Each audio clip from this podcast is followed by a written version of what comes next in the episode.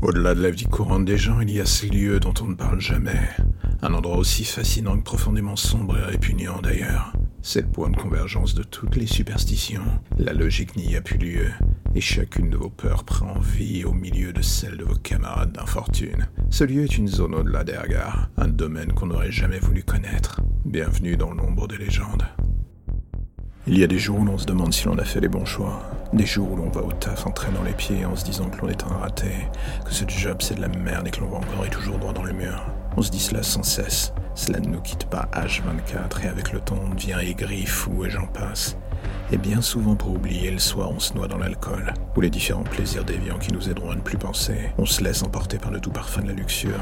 C'est notre échappatoire. On s'enfonce dans le nihilisme. Une des portes d'entrée d'ailleurs de ce petit monde s'avère être les sites de rencontre. Une zone de désœuvrement où l'on pense à l'origine croiser le grand amour, mais où l'on finit souvent par rencontrer des gens comme nous, complètement flétris de l'intérieur, qui veulent s'enfoncer dans les plaisirs du sexe, juste pour oublier ou faire semblant de vivre un instant. On se dit au début que l'on n'est pas comme eux, que l'on s'en sortir si l'on se donnait le coup de pied au cul nécessaire. Mais très vite, la petite voix du nihilisme reprend le micro.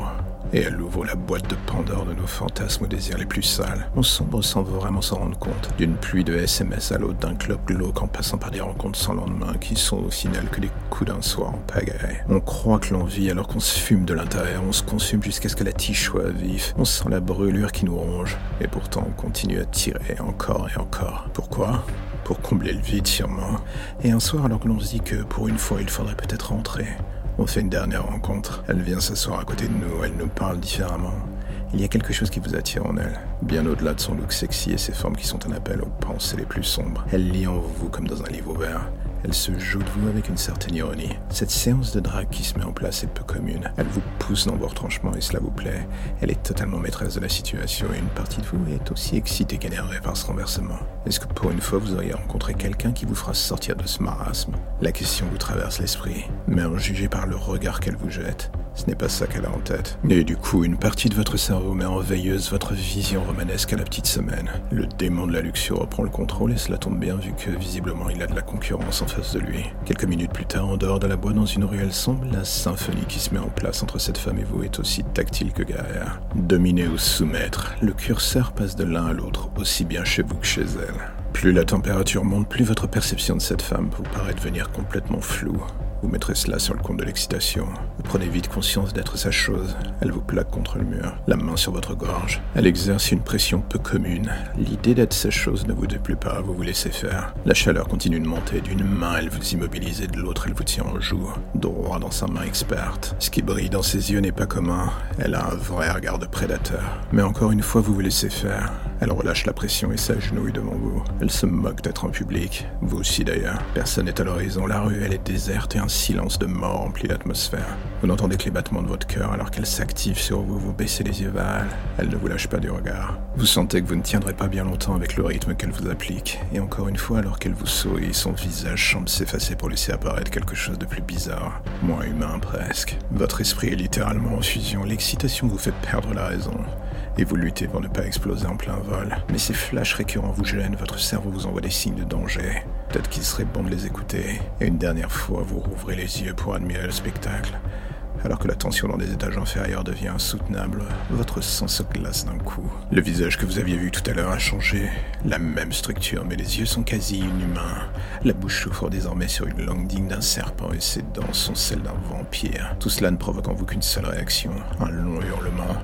Vous tentez de vous défaire de son emprise et la bousculer pour tenter de fuir. Mais bon, avec le pantalon sur les chevilles, autant dire que votre course s'arrête aussi vite qu'elle débute. Vous tentez de vous relever et de fuir, mais un poids immense s'abat sur vous. Elle vient littéralement de vous atterrir dessus. Elle vous retourne comme une vulgaire peluche dans un lit d'enfant et vous chevauche d'un coup. Les yeux dans les yeux, elle vous sourit. Vous voudriez hurler, mais elle vous plaque la main sur la bouche et vous fait délicatement signe de se taire. Elle continue de sourire, la peur ne diminue pas du tout chez vous. Et cela semble encore plus nourrir son excitation. Et voilà qu'elle vous chevauche de plus en plus vite. L'espace d'un instant, tout repasse dans votre tête. La rencontre, les signes avant-coureurs et cette chose sur vous. Qu'est-ce qui vous a pris de croire que vous étiez en charge de quoi que ce soit? Depuis le début et le premier verre, vous étiez sa proie et elle n'avait fait que jouer avec vous. Tout cela pour attendrir la viande en attendant de frapper. Plus rien ne se passe soudain. Vous êtes livide, incapable de bouger ou de dire quoi que ce soit. Votre conscience est comme prisonnière d'une enveloppe morte. Vous voyez quelqu'un au-dessus de vous. Soudain, il fait jour. L'homme est dans une combinaison blanche étrange, avec un masque sur le visage. Il prend des photos de vous encore et encore et encore. Un autre homme en combinaison blanche est avec lui. Il sortient de vomir. Il regarde vos mains, votre corps. Vous voudriez lui dire de vous foutre à la paix et de vous aider à vous rhabiller. Mais soudain vous comprenez, vous ne pouvez plus rien dire pour une simple et bonne raison.